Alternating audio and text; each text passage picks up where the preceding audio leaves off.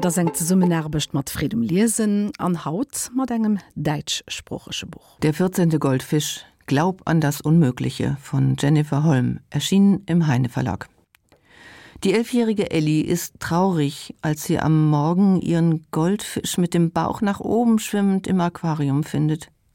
Sieben lange Jahre hat er gelebt, seit ihre Vorschullehrerin den Kindern einen Goldfisch geschenkt hatte, um ihnen den Zyklus des Lebens und dessen Vergänglichkeit nahezubringen. Doch wie sich schnell herausstellt, ist dies bereits der dreizehnte Goldfisch im Aquarium. Jedes Mal, wenn einer gestorben war, hat Ellis Mutter ihn durch einen neuen ersetzt. Ellie ist erstaunt und verwirrt. Doch als ihre Mutter am Abend einen dreizehnjährigen Jungen namens Melvin mit nach Hause bringt, ihn als einen entfernten Cousin vorstellt und erklärt, dass er ab jetzt bei ihnen wohnen wird, sind Ellis Gedanken an ihren Goldfisch schnell verflogen denn der Junge ist doch sehr merkwürdig. Besonders seine Aufmachung ist gewöhnungsbedürftig.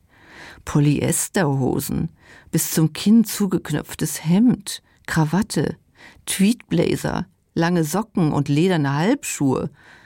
Außerdem kommt der Ellie irgendwie bekannt vor. Und als sie dann den Ring an seinem Finger entdeckt, platzt es aus ihr heraus Großvater? Wie sich nun herausstellt, handelt es sich tatsächlich um ihren Großvater Melvin Sagarski, einen ganz seinen Forschungen verfallenen Wissenschaftler. Aber wie kommt dieser 76-jährige Forscher in den Körper eines 13-jährigen Teenagers?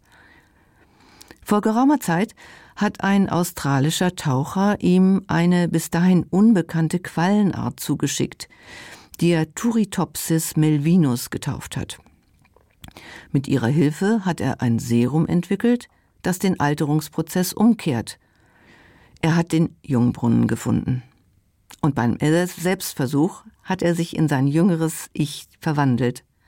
Aber mit dem Verstand, dem Wissen und dem Geschmack seines älteren Egos.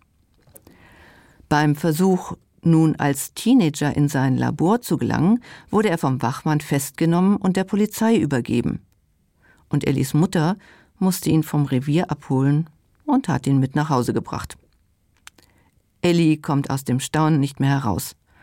Denn jetzt muss ihr Großvater, Besitzer zweier Doktortitel, wieder mit zur Schule, wie es sich für einen 13-Jährigen gehört. Und damit beginnt für Ellie eine aufregende und tolle Zeit. Viele witzige Situationen entwickeln sich, wenn ihr Großvater Ellies Mutter herumkommandiert oder ihren neuen Freund mit Fragen löchert. In der Schule fällt er natürlich schon allein durch seine Aufmachung auf und muss sogar öfters nachsitzen. Aber er bringt Ellie auch die Freude an der Wissenschaft bei. Ellis Eltern sind beide in Schauspielberufen tätig und wollen Ellie fürs Theater begeistern. Aber jetzt merkt Ellie, dass sie für die Wissenschaft brennt. Sie bewundert viele Errungenschaften der Wissenschaft, doch beginnt sie mit der Zeit deren Nutzen auch kritisch zu hinterfragen. Für ihren Großvater jedoch gilt es jetzt zuallererst, seine Qualle aus seinem Labor zu entwenden. Beide hecken zusammen mit Rai, einem Jungen aus Ellis Schule, manche Pläne aus, um unentdeckt ins Labor zu kommen. Wird es ihnen gelingen, den T Melvinus zu entwenden? Und was wird dann damit geschehen? Ihr Großvater möchte natürlich weiterforschen, aber Ellie hat doch ihre Bedenken. Was am Schluss mit der Qualle geschieht und warum das Buch Der 14. Goldfisch heißt, wird erst ganz am Ende der Geschichte verraten.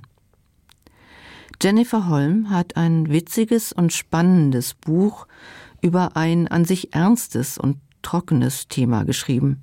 Die Wissenschaft, ihre Errungenschaften, ihre Nutzen aber auch ihre manchmal negativen Folgen. Eine sehr unterhaltsame Geschichte, die einen beim Lesen oft zum Lachen bringt. Wir empfehlen das Buch für Leser und Leserinnen ab zwölf Jahren. An Informationen iwwer dat Buch van drum site vu Fred um lesen.delu an hemgescheckt krit er dat Buch vun Eis, wann der mar lo ruft um